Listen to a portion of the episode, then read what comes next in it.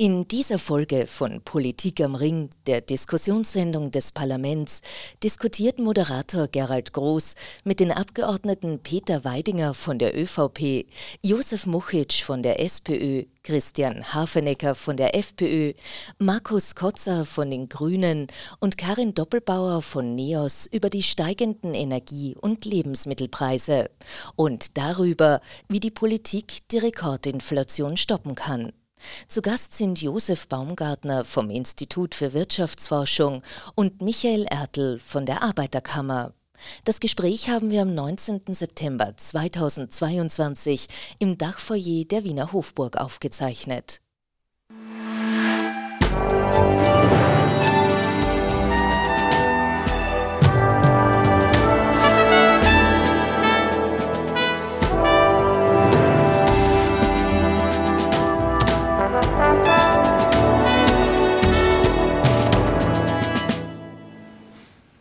Einen schönen guten Abend, herzlich willkommen, meine sehr verehrten Damen und Herren. Ich begrüße Sie zur ersten Ausgabe von Politik am Ring nach der Sommerpause. Steigende Energie- und Lebensmittelpreise, die Inflation auf Rekordhöhe. In Österreich und in ganz Europa geraten derzeit viele Menschen finanziell unter Druck. Die Bundesregierung antwortet mit Entlastungszahlungen, die Europäische Zentralbank mit Zinserhöhungen. Expertinnen und Experten zufolge ist ein Ende der Teuerung aber nicht in Sicht. Im Gegenteil. Darüber wollen wir heute diskutieren und vor allem darüber, was zu tun ist. Und zwar mit Christian Hafenecker von der FPÖ. Herzlich willkommen. Mit Markus Kozer von den Grünen. Ebenfalls herzlich willkommen. Schönen guten Abend. Mit Karin Doppelbauer von den NEOS. Schönen guten Abend. Abend. Josef Muchitsch von der SPÖ. Schönen guten Abend. Guten Abend. Und last but not least, Peter Weidinger, ÖVP, ebenfalls herzlich willkommen. Schön, dass Sie da sind. Außerdem freue ich mich auf die beiden oder über die beiden Ökonomen Josef Baumgartner und Michael Ertl, ebenfalls herzlich willkommen. Bevor wir aber in die Diskussion einsteigen, wollen wir uns und Ihnen zunächst einen Überblick verschaffen über das, was auf politischer Ebene bereits passiert ist, um die Folgen der Teuerung abzufedern. Das ist ja gar nicht so übersichtlich. Milliardenpakete wurden geschnürt, begleitet von zahlreichen Einzelmaßnahmen vom Klimabonus bis zum Strompreisdeckel.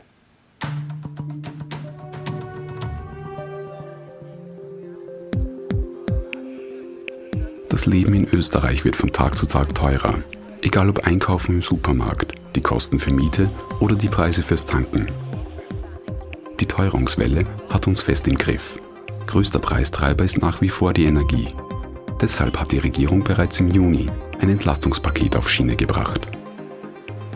Gemeinsam ist es uns gelungen, ein Paket zu schnüren im Wert von über 28 Milliarden Euro, um die Menschen zu entlasten. Was heißt das? Das heißt, dass Pensionistinnen und Pensionisten zwischen 500 bis 1000 Euro zurückbekommen. Das heißt, dass Steuerzahlerinnen und Steuerzahler auch zwischen 500 und 1000 Euro pro Person zurückbekommen. Genauso Familien, die Kinder haben, werden berücksichtigt und da erhöht sich der Betrag um bis zu 900 Euro pro Kind.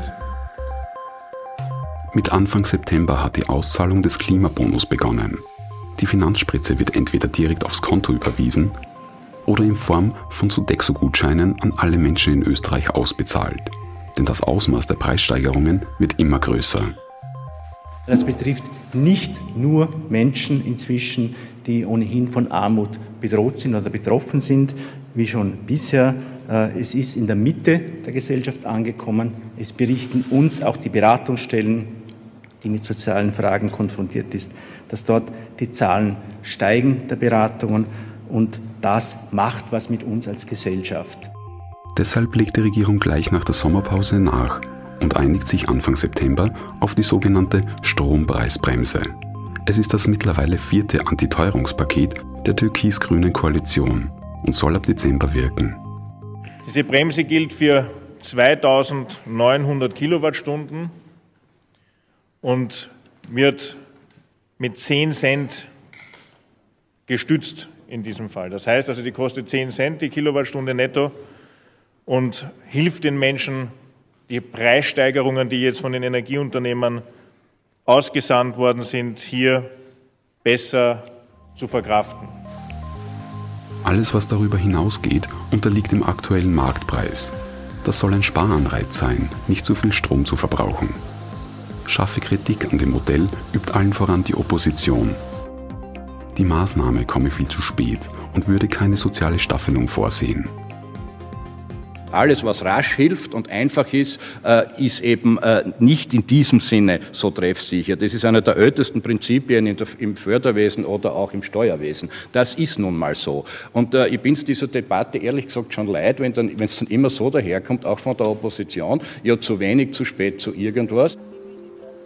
Mit den bisher gesetzten Antiteuerungsmaßnahmen zählt Österreich zu den vier EU-Ländern, die bisher am meisten Geld in die Hand genommen haben, um die Bürgerinnen und Bürger zu entlasten. Europaweit reagieren die Regierungen der jeweiligen Länder unterschiedlich auf die steigenden Lebenskosten. Die Hilfsleistungen reichen von vorübergehenden Steuersenkungen über gezielte Maßnahmen bis zu Preissenkungen Großbritannien hat etwa gerade ein 175 Milliarden schweres Hilfspaket geschnürt, das unter anderem die Gaspreise für zwei Jahre einfrieren soll. Deutschland investiert weniger in Direktzahlungen. Dafür gibt es den Tankrabatt und der Bund einigt sich auf eine Strompreisbremse. Einziger Ausreißer bei der Preisexplosion ist die Schweiz. Hier liegt die Teuerung dank des starken Frankens bei nur 3,5 Prozent, im Gegensatz zur EU, hier liegt die Inflationsrate im Durchschnitt bei knapp über 9% Und der Höhepunkt der Teuerungswelle steht in Österreich erst bevor. Experten erwarten spätestens im April 2023 eine Inflationsrate von mehr als 10%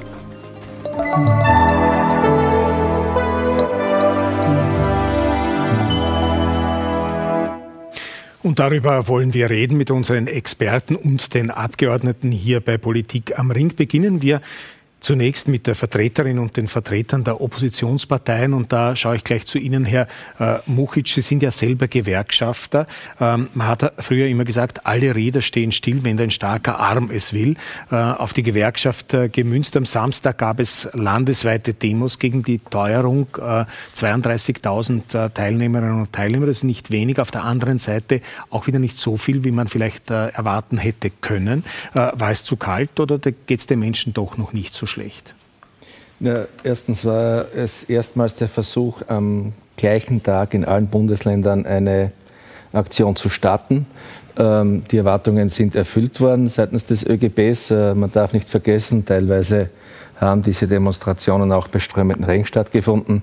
Und äh, Fakt ist, dass die Leute, die dort auf die Straße gehen, natürlich äh, viele persönliche Erfahrungen gemacht haben und auch wieder erzählen, wie es den Menschen tatsächlich geht. Und äh, Fakt ist, äh, wir als Opposition hätten andere Vorschläge, als wie die Regierung es macht, weil mit Einmalzahlungen, wie das Wort schon sagt, einmal. Und was ist dann?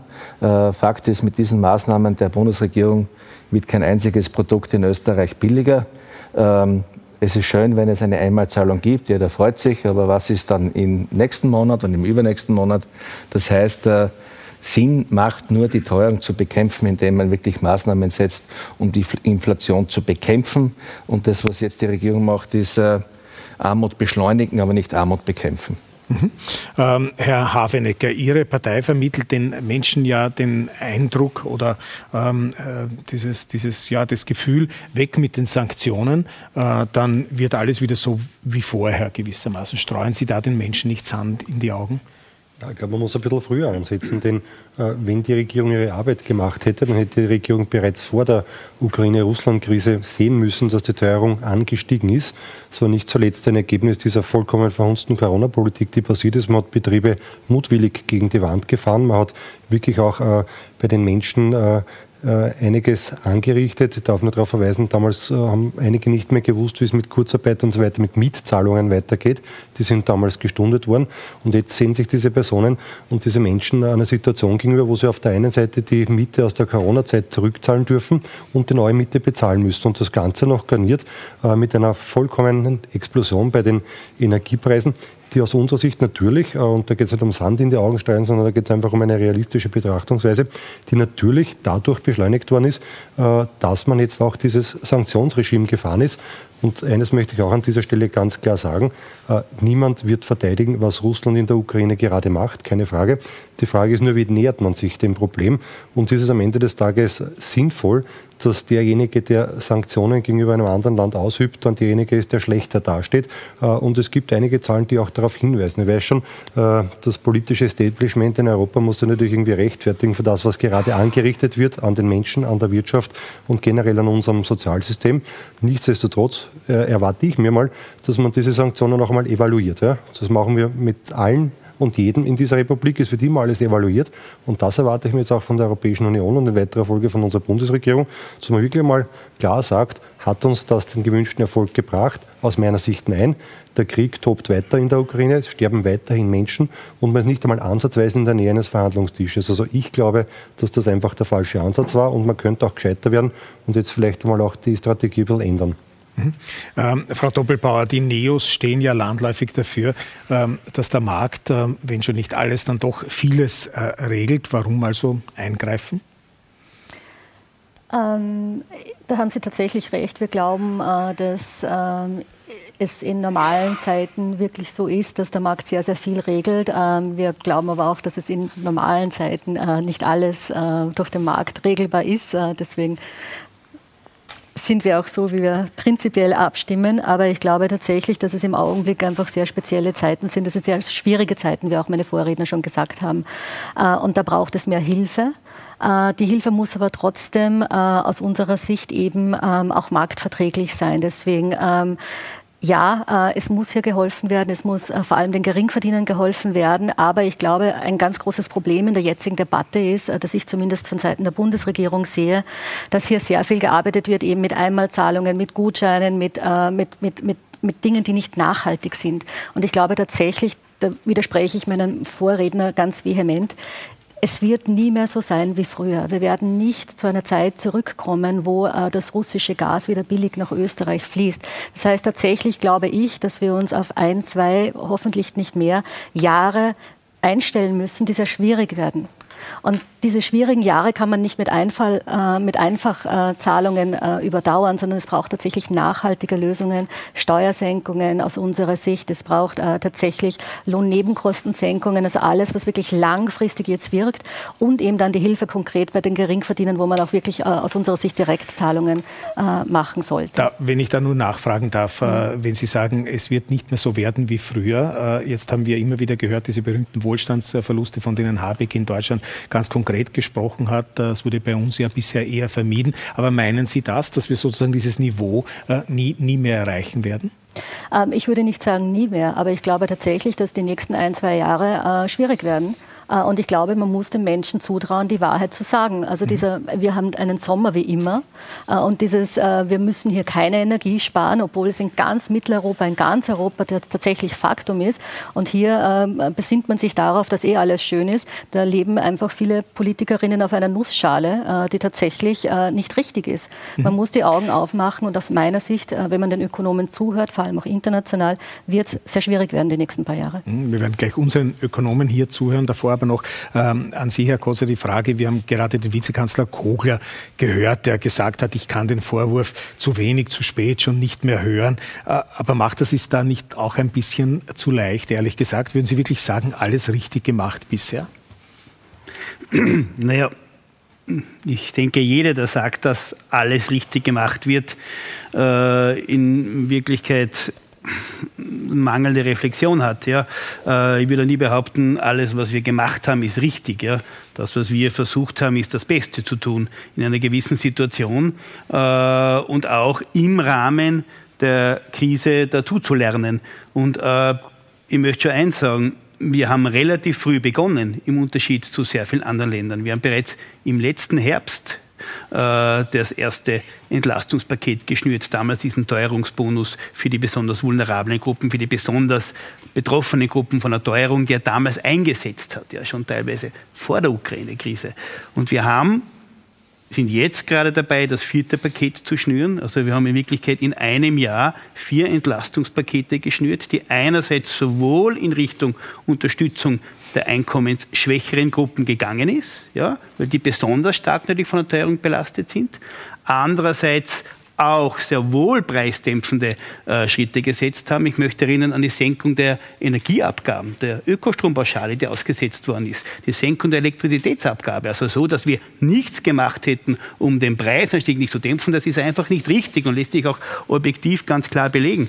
Und wir haben jetzt zuletzt das sehr große Paket geschnürt, das eben einen Maßnahmenmix beinhaltet, der sowohl die unteren Einkommensgruppen als auch die Mitte äh, stark entlastet und das mit der Treffsicherheit wenn man sich die Analysen anschaut, dann sieht man, dass das unterste Einkommensfünftel aufgrund dieses Maßnahmenmixes, ja, und da kann man die Maßnahmen nicht isoliert betrachten, sondern muss sie gemeinsam anschauen, praktisch von der Teuerung vollkommen entlastet ist, ja, von der Teuerung kaum mehr betroffen ist und glücklicherweise vollkommen abgefangen werden konnte, während das oberste Einkommensfünftel die Teuerung maximal zur Hälfte abgegolten wird, was auch klar ist, weil die verbrauchen die meiste Energie. Das sind die, äh, die Haushalte mit dem höchsten Einkommen, die auch am meisten verbrauchen und die unteren Einkommen Einkommensgruppen sind oft diejenigen, die äh, zwar besonders unter Teuerung lasten, aber bei weitem nicht dieses starke Konsumverhalten haben. Das heißt, ja, man kann über die Treffsicherheit von gewissen Maßnahmen durchaus streiten, aber es ist, es war notwendig, schnell zu handeln. Es war notwendig, möglichst rasch zu handeln. Und da halte ich durchaus auch mit dem ÖGB-Präsidenten Katzian, der ähnlich wie äh, der Vizekanzler Kogler mhm. sinngemäß gemeint hat, wer schnell handelt, da mangelt es halt manchmal auch ein bisschen an der Treffsicherheit. Okay. Ähm, Herr Weidinger, Ihre Partei, der ÖVP, äh, oder Ihre Partei, die ÖVP, waren ja immer vor einer äh, Vollkasko-Mentalität, ähm, dass also der Staat nicht alles richten könne.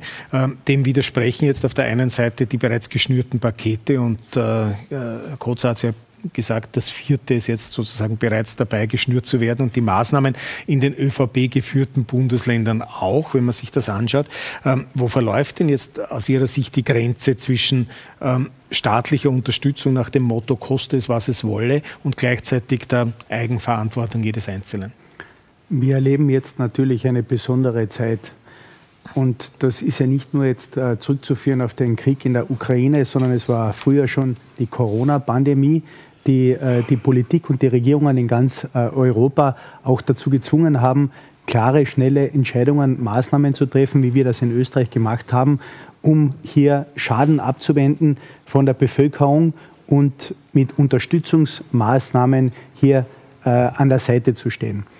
Im Mittelpunkt steht aber immer die Eigenverantwortung und die Freiheit. Und das äh, ist auch für uns grundsätzlich ein Prinzip, äh, das wir bei unserer Politik auch immer wieder zum Ausdruck bringen wollen, dass wir zum Beispiel bei der Strompreisbremse äh, hier bewusst nicht 100 Prozent aller Kosten auffangen, sondern uns dafür entschieden haben, 2900 Kilowattstunden, also 80 Prozent von einem Drei-Personen-Haushalt, hier mit einem Preis zu unterstützen, ist auch ein Animo um hier einen Anreiz zu schaffen, dass gespart wird. Und ich glaube, ohne Sparen geht es nicht. Und da ist es wesentlich, dass jeder seinen Beitrag leistet. Äh, wir leben in Österreich in einem Wohlfahrtsstaat, den äh, über die Wirtschaft, über Leistung, über Jahrzehnte aufgebaut wurde. Das ist gut, das ist positiv so.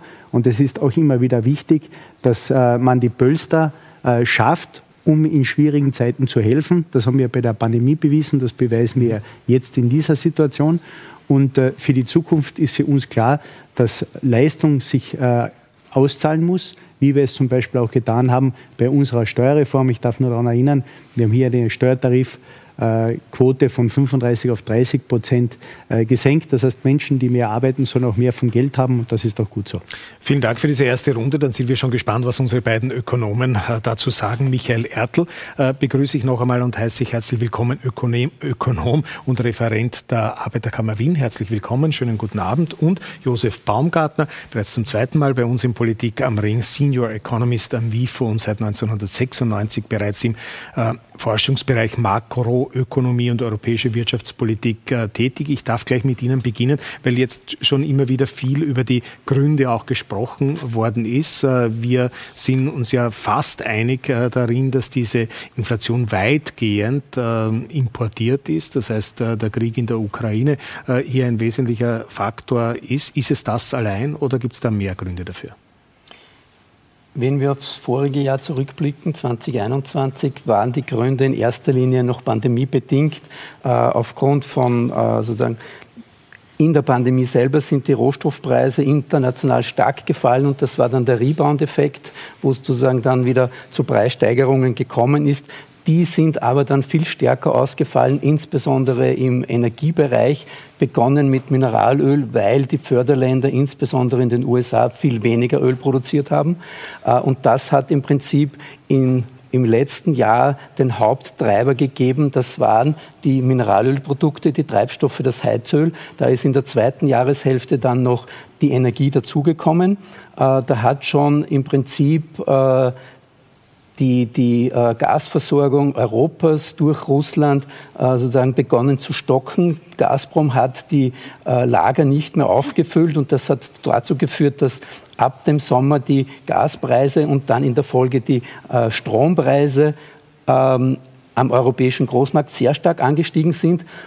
Und das hat dann noch eines draufgegeben äh, mit äh, dem Beginn des Ukraine-Krieges, äh, wo dann insgesamt äh, vor allem auch die Energierohstoffe in Europa sehr stark angezogen haben und sich das erst sukzessive auf die Haushalte auswirkt. Äh, und wir haben von den hohen Rohstoffpreisen die Überwälzungseffekte auf andere Produkte und von den hohen Energiepreisen, die sind noch im Gange und die sind noch nicht abgeschlossen.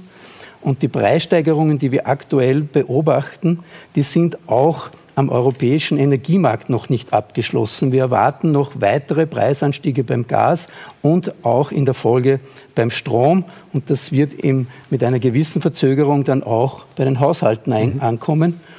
Und weil im Beitrag davon gesprochen wurden, wurde, äh, dass die Inflation so in die Richtung 10 Prozent geht, da würde ich erwarten, dass das schon im September der Fall sein wird. Mhm. Und äh, das heißt, das Ende der Fahnenstange ist das aber dann noch immer nicht äh, Ihre Einschätzung, auch wenn ich Sie richtig verstanden habe? Nein, das ist sozusagen jetzt einmal äh, im, im September wird ein größerer Schub kommen, weil in der Osthälfte die Gas- und Strompreise mit 1. September stark angehoben wurden. Äh, das wird sich dann auch im, unmittelbar in der Gesamtinflation zeigen.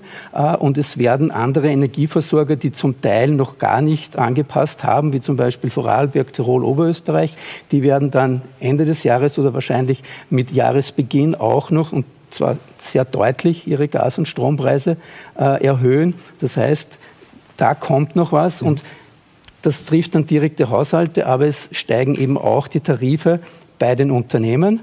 Und das wird dann in Folge übergewälzt eben auf die Endprodukte, die dann auch wieder bei den Konsumenten landen. Da sind wir schon äh, beim Ausblick und äh, beim Blick in die Zukunft. Ich möchte trotzdem jetzt noch einmal äh, bewusst zurückschauen, nämlich auch zu den Gründen. Und Sie fragen, Herr Ertl, ob es über das hinaus, was wir jetzt bereits gehört haben, auch noch ähm, ja, so hausgemachte Faktoren gibt.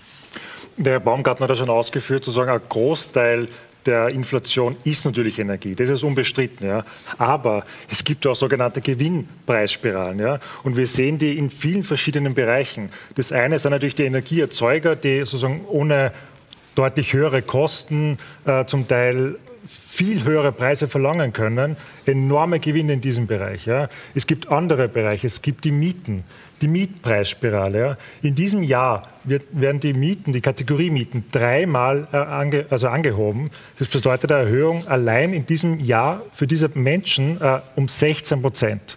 Das heißt, da gibt es jetzt Vermieter und Unternehmen, also Immobilienunternehmen, die massiv von diesen automatischen Valorisierungen profitieren zum Teil und es kommen noch hinzu natürlich Trittbrettfahrerinnen, die jetzt einfach die Situation ausnützen und sagen, äh, ich schwimme jetzt mit in diesem, die Preise steigen, äh, ich kann meine Preise auch erhöhen, äh, ohne eine sachliche Rechtfertigung dafür. Einfach sozusagen, um die Chance, äh, die Gewinne zu steigern, halt zu erhöhen oder zu maximieren. Mhm.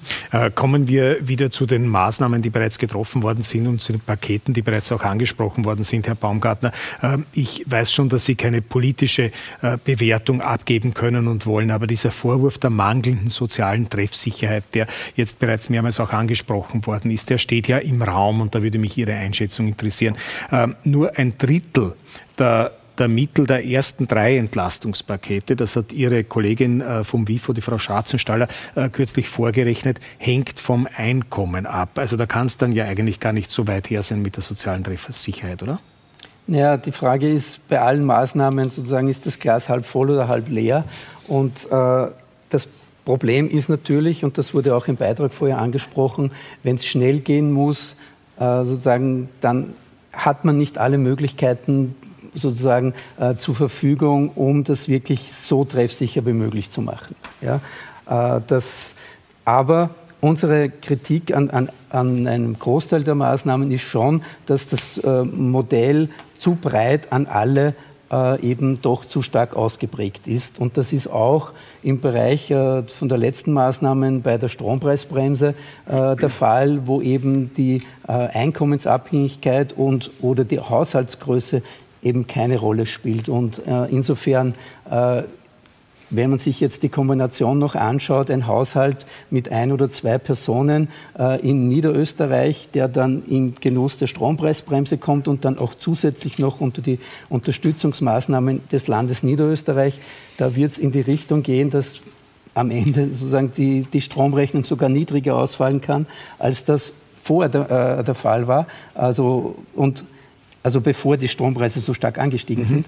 Und das ist dann eben schon auch ein Problem, wenn wir sagen, wir gehen in eine Energiemangellage, dass die Anreize zum Sparen in den Haushalten damit sehr stark untergraben sind. Mhm. Und ja, also das ist sicher einer unserer Hauptkritikpunkte, dass sozusagen das nicht versucht wurde, mhm. äh, zumindest äh, mit also es gäbe schon Möglichkeiten, das zu tun, mhm. äh, die auch datenschutzmäßig äh, sozusagen möglich wären. Unsere Idee in diese Richtung wäre also, dass man den Energieversorgern eben nicht unbedingt sagt, also wie viel, wie hoch das Einkommen ist, aber dass man Gruppen bildet, wo man vorher Daten zusammengeführt hat aus der Einkommensteuer und Lohnsteuerdaten mit dem Melderegister und dann kategorisieren bildet und dann sagt, okay, das wäre ein Haushalt, der ungefähr in diese Einkommensklasse fällt, in dieser, ohne den äh, Energieversorgung diese sehr äh, heikle Information mhm. der, der, der, Einkommen zur Verfügung zu stellen. Also da gibt es Möglichkeiten. Über die äh, möchte ich gleich dann auch mit Ihnen diskutieren, ähm, nämlich mit den Abgeordneten, aber vielleicht noch an Sie, äh, Herr Ertl, die Frage. Äh, wir haben von äh, Herrn Kotzer vorher gehört, dass das letzte unterste, äh, also das unterste Fünftel der Bevölkerung ähm, komplett entlastet ist. Können Sie das, ähm, können Sie dem zustimmen? Ist das so? Also wahrscheinlich kann man grosso modo das so sagen, aber natürlich wird es Einzelfälle geben, äh, die nicht zur Gänze entlastet werden. Ja? Und da muss man im Zweifelsfall auch natürlich nachschärfen, äh, das ist ganz klar. Äh, aber nur zu diesen Einmalzahlungen, ja, ich sozusagen teile die Meinung, dass Sozialtreff sicher hätten wir besser gegangen oder wäre wär gegangen, hätte man mehr Zeit gehabt. Ja. Aber ich sehe die Dringlichkeit natürlich und langfristig bin ich schon dafür, dass man äh, das nachhaltiger und sozusagen nicht auf Einmalzahlungen, sondern auf eine nachhaltige Basis stellt, nämlich auf einen armutsfesten Sozialstaat. Ich glaube, da wären viele dieser Einmalzahlungen in diesem Ausmaß gar nicht notwendig gewesen. Ne? Wenn das Arbeitslosengeld deutlich höher gewesen wäre, als es jetzt ist äh, und andere sozusagen äh, Sozialausgaben, wäre die Situation eine deutlich einfachere gewesen für viele Haushalte und viele Personen. Vielleicht nur ganz kurz, armutsfester Sozialstaat klingt gut. Was ist das? Ein armutsfester Sozialstaat bedeutet, dass Sozialleistungen, die der Sozialstaat zur Verfügung stellt, auf dem Niveau sind, dass sie jedenfalls über der Armutsgrenze sind. Und die sind bei, Personen, äh, bei, bei, einer, bei, einer, Person äh, knapp 1400 Euro äh, im Monat. Mhm. Vielen Dank. Ich habe gesehen, Sie haben alle aufmerksam zugehört und sich auch äh, eifrig Notizen gemacht. Äh, wer möchte denn äh, beginnen jetzt äh, in dieser zweiten Runde mit den Diskussionsbeiträgen? Herr Weidinger, bitte. Ja, ich möchte vielleicht kurz auf den Einwand auch eingehen, dass äh, Einmalzahlungen ja nicht die Lösung endgültig für diese Problematik darstellen. Da stimme ich Ihnen natürlich vollkommen zu. Äh, Sie waren jetzt im Jahr 2022, so ich meine, sehr richtig, dass man schnell einen Beitrag leistet, damit äh, die Inflation bei den Menschen ausgeglichen wird, gerade beim unteren Fünftel und ein großer Beitrag geleistet wird, dass es für den Mittelstand auch hier eine gute Überbrückung gibt. Aber dabei sind wir natürlich nicht stehen geblieben. Wir haben strukturelle Anpassungen vorgenommen, wie die Abschaffung der kalten Progression. Damit machen wir unser System grundsätzlich inflationsfester soll auch ein Beitrag sein jetzt für die Kollektiv Kollektivvertragsverhandlungen, dass man mehr Klarheit hat, dass wenn es dann zu Lohnerhöhungen kommt, dass der Arbeitnehmer, die Arbeitnehmerin auch weiß, dass sie hier tatsächlich mehr Netto vom Brutto auch hat. Und natürlich auch ein sozialpolitischer Meilenstein, die Valorisierung von den Sozialleistungen dass wir hier natürlich auch nachziehen, um das System grundsätzlich robuster, resilienter zu gestalten. Und damit hören wir natürlich nicht auf, sondern der nächste Schritt muss ja sein, nicht nur die Abhängigkeit vom russischen Gas jetzt zu ersetzen durch ein Gas von einem anderen Erdteil, der vielleicht auch von einem Diktator kontrolliert wird, sondern dass wir überhaupt in den Ausbau der Erneuerbaren stärker hineingehen. Hier müssen wir die Netze ausbauen, hier müssen wir die Leitungen ausbauen und auch äh, die Haushalte und die Betriebe dabei unterstützen, äh, dass hier mehr auch äh, an Erneuerbaren PV-Anlagen und Co. auch vor Ort ausgebaut werden. Vielleicht ganz kurz, Frau Doppelbauer, weil äh, Herr Weidinger jetzt die äh, kalte Progression und die Abschaffung der kalten Progression angesprochen hat. Das ist ja so ein, äh, zentrale, eine zentrale Forderung der NEOS immer gewesen in der Vergangenheit. Ähm, jetzt müssten Sie eigentlich hochzufrieden sein, oder? Also ich, äh, ich finde es tatsächlich äh, gut, dass sich unsere langjährige Forderung, äh, und das ist wirklich eine Kernforderung von uns NEOS gewesen, dass hier tatsächlich mal der erste Schritt gemacht worden ist. Wie wir alle wissen, ist nicht die gesamte kalte Progression abgeschafft worden, sondern nur zwei Drittel. Und ein drittes, äh, das dritte Drittel wird sozusagen umverteilt wieder. Das gefällt uns persönlich nicht. Das hätten wir anders gemacht. Und wir hätten tatsächlich, und da hätte die Bundesregierung jede Möglichkeit gehabt, das auch rückwirkend gemacht, weil die Inflation eben schon da ist und wir hätten nicht mit Jänner 23 gestartet. Aber prinzipiell muss ich sagen, das ist tatsächlich ein Schritt in die richtige Richtung äh, und äh, da, da werden Sie von mir auch nichts anderes hören. Was mich aber tatsächlich ein bisschen umtreibt, ist dieses, ähm, man wollte ja rasch helfen. Jetzt frage ich mich, was an der Hilfe so rasch war. Also ganz im Ernst, die Auszahlung des Klimabonus ist ein, ein, ein, ein Murks von Tag 1 gewesen. Das hätte das Finanzministerium locker machen können. Äh, da, da, musste man dann im Energieministerium eine neue Stelle schaffen, die mit Hochnot peinlich immer noch dahin arbeitet. Schauen wir mal, wie das jetzt alles funktionieren wird. Und auch die Strompreisbremse. Ich meine, das Modell Felbermeier, das genommen worden ist, der Professor Felbermeier hat, soweit ich mich erinnern kann, im Mai schon gesagt, da da gibt es einige Abrisskanten, die man sich anschauen muss. Und dann kommt man jetzt im September drauf, hoch es ist ja total schwierig und wir haben da Probleme, dass wir die Daten weitergeben. Also ganz im Ernst, ich frage mich tatsächlich, was im Sommer über passiert ist. Und dieses, diese ein Sommer wie damals Mentalität und sich jetzt hinzustellen und zu sagen, äh, wir haben eh so rasch reagiert und deswegen ist es nicht treffsicher. Puh, also da habe ich echt ein Riesenproblem mit dieser Einschätzung. Das wäre schon wahnsinnig viel besser gegangen. Vielleicht an dieser Stelle nur ganz kurz Einschätzung der beiden äh, Experten hier am Tisch. Äh, Hätte es schneller gehen können? Die einzelnen Modelle sind zum Teil in den Schubladen gelegen, hört und liest man. Ist ist das so? Ja, das ist von außen ganz schwierig einzuschätzen. Das ist, äh, ist leider so. Aber wir haben im April schon einen Vorschlag gemacht, äh, eben ein, ein, ein, äh, wo man versucht, äh, die Einkommen der Haushalte, also der, der Teilnehmer oder der, der, in, in, einem Haushalt zusammenzufassen und damit im Prinzip äh, gezieltere äh, Maßnahmen durchsetzen zu können. Dieser Vorschlag wurde halt nicht aufgenommen. Mhm. Herr Hafenecker und Herr Muchic haben sich gemeldet. Bitte. Bitte. Ja, man, man muss äh, da wirklich einiges durchgehen und äh, ich bin auch äh, beim, äh, beim Kollegen von der, äh, vom WIFO. Man, man muss sich schon anschauen, wo sich das überall alles auswirkt mit den, mit den Preissteigerungen in erster Linie bei der Energie. Also ich glaube, wenn es so weitergeht, wie Sie leider prophezeien, äh, dann wird ja der Energiepreis nicht unser, eigene, unser einziges Problem sein, sondern das schlägt sich natürlich auf alle anderen Bereiche um. Ich möchte zum Beispiel auch auf den Lebensmittelbereich verweisen. Gerade jetzt Diskussion, große Bäckereien, auch kleine Bäckereien leben mittlerweile mit einer Versechsfachung ihrer Energiekosten. Das muss ich mal vorstellen. Also wenn man das nur ansatzweise äh, als Gestehungskosten auf das äh, Endprodukt überwälzen würde, na, dann äh, würde es natürlich ziemlich rund gehen und das ist etwas, was man sehen muss. Und auch äh, die Energiepreise sind aus meiner Sicht nicht der einzige Preistreiber, sondern äh, wir sehen die Gemeinde Wien zum Beispiel, die ganz, ganz massiv ihre Gebühren erhöht hat. Wir wissen, dass äh, im sozialen Wohnbau alles immer teurer wird. Das heißt, auch das sind, sind Preistreiber, mit denen man sich wirklich auseinandersetzen muss. Gebühren werden allen Ortes erhöht, sogar die, sogar die GIS soll erhöht werden. Und dann kommt der Punkt, wo der Herr Kotzer dann ins Spiel kommt, dann rücken die Grünen nicht davon ab, jetzt auch noch diese unselige CO2-Steuer einzuführen. Ja. Also in Zeiten wie diesen, ich weiß nicht, welches Signal Sie da damit aussenden wollen, wenn dass die Wirtschaftskompetenz der Grünen enden wollen ist, das sieht man spätestens an den, äh, an den kürzlich getätigten Aussagen äh, des grünen Wirtschaftsministers Habeck, wie er versucht hat, die Insolvenz zu erklären und was alles keine Insolvenz ist, das ist für mich haarestreibend. Äh, und ich glaube, man sollte wirklich jetzt einmal äh, damit beginnen, äh, Lösungen zu präsentieren. Aber was die Regierung macht und was auch die Europäische Union macht, ist einen Sitzkreis nach dem anderen zu bilden, wo man aber sieht, dass jetzt ein Winter vor der Tür steht, auf den man einfach nicht vorbereitet ist. Und vielleicht auch noch eines, wenn man sagt, ja, man, muss das, man muss die Energie irgendwo anders substituieren und man kann vielleicht auch Einkaufsgemeinschaften äh, in der Europäischen Union bilden.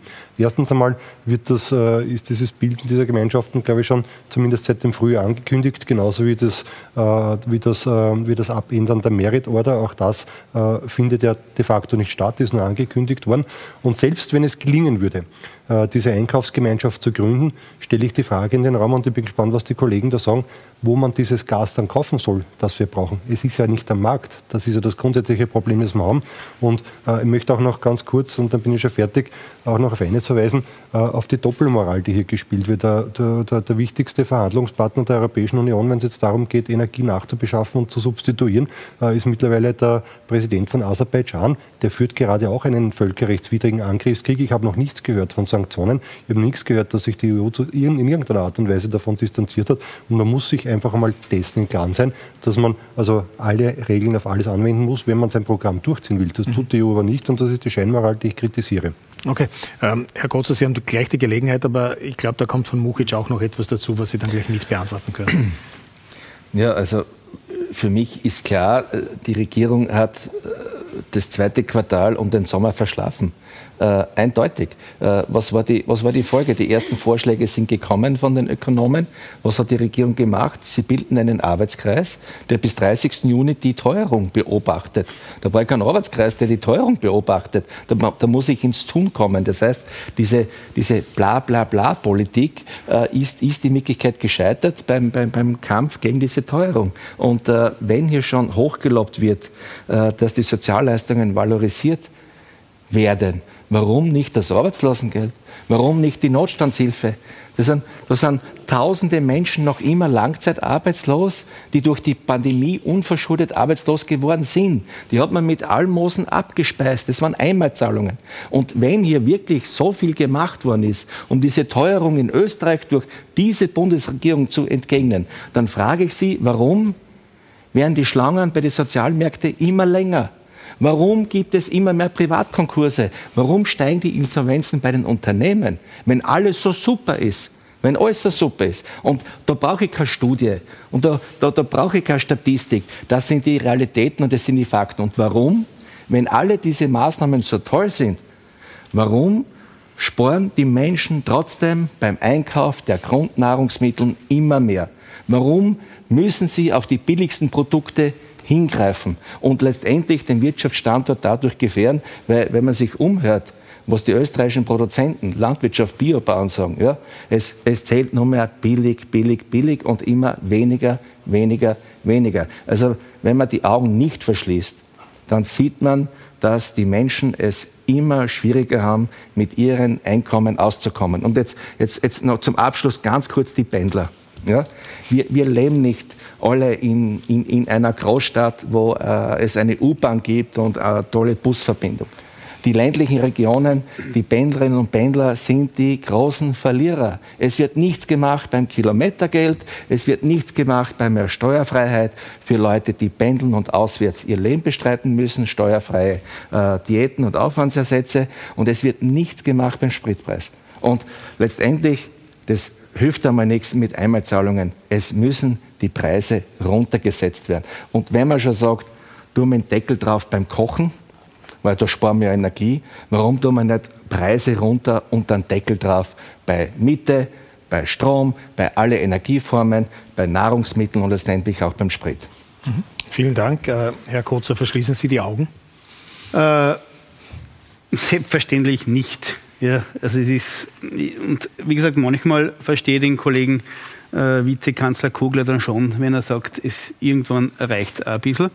Äh, und ich habe schon sehr interessant gefunden gestern, also eine Regierung, die nichts macht. Gestern habe ich den Standard interessanterweise gelesen und da war gestern ein zwei Seiten, was die Regierung und die Bundesländer alles für Maßnahmen setzen. Interessanterweise ein Bundesland ist nicht dabei, das ist das Bundesland, äh, das auch von den Freiheitlichen mitregiert wird, nämlich Oberösterreich, wo es bis jetzt nichts gibt. Das ist die unterstellen hoffentlich nicht dem, ja, dem Standard. Ja, Nein, das, ist, das hat der Standard erfreulicherweise selber recherchiert und es ist wirklich eine sehr gute Unterlage, kann man sich sehr gut anschauen, was alles gemacht worden ist.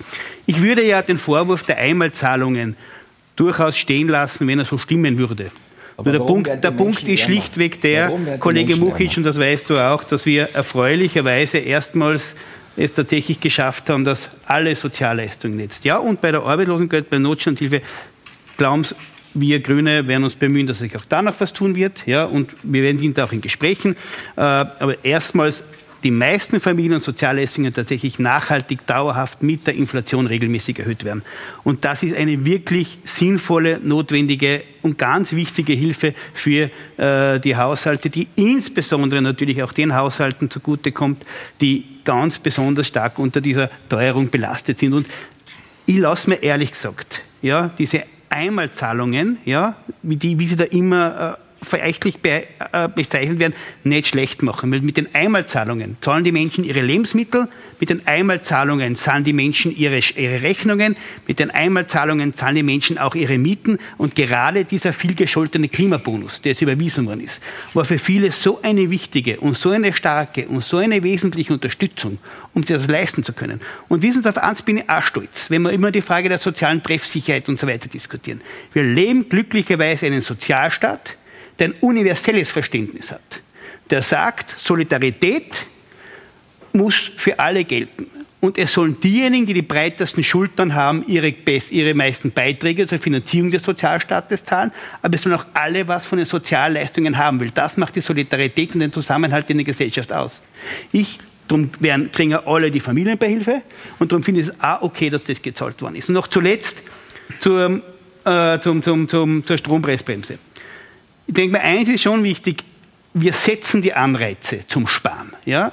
Es hat eine interessante Studie zum Thema Energiearmut gegeben von der E-Control und von der Statistik Austria, wo rauskommt, dass die einkommensschwachen Haushalte ca. 3.600 Kilowattstunden im Jahr verbrauchen und die einkommensstarken 5.174. Ja? Das heißt, gerade die ärmeren Haushalte, da ist nicht mehr viel Einsparungspotenzial. Ja? Und die wissen am besten, wie sie die Energie sparen sollen und sparen können. Das müssen wir ihnen nicht erklären. Wir müssen vor allem bei den einkommensstarken Haushalten schauen, dass das tatsächlich, dass dort wo viel Energie noch verbraucht wird, äh, Energie entsprechend gespart wird. Und ja, ich bekenne mich auch dazu, ich hätte es auch sehr gerne gehabt, wenn wir alle Daten gehabt hätten über Haushaltseinkommen, dass wir das möglichst sozial treffsicher machen kein Mensch ab. Nur man muss einerseits sagen, die Daten haben wir teilweise nicht und andererseits muss man auch sagen, die Daten sind auch immer die Einkommensdaten Momentaufnahmen.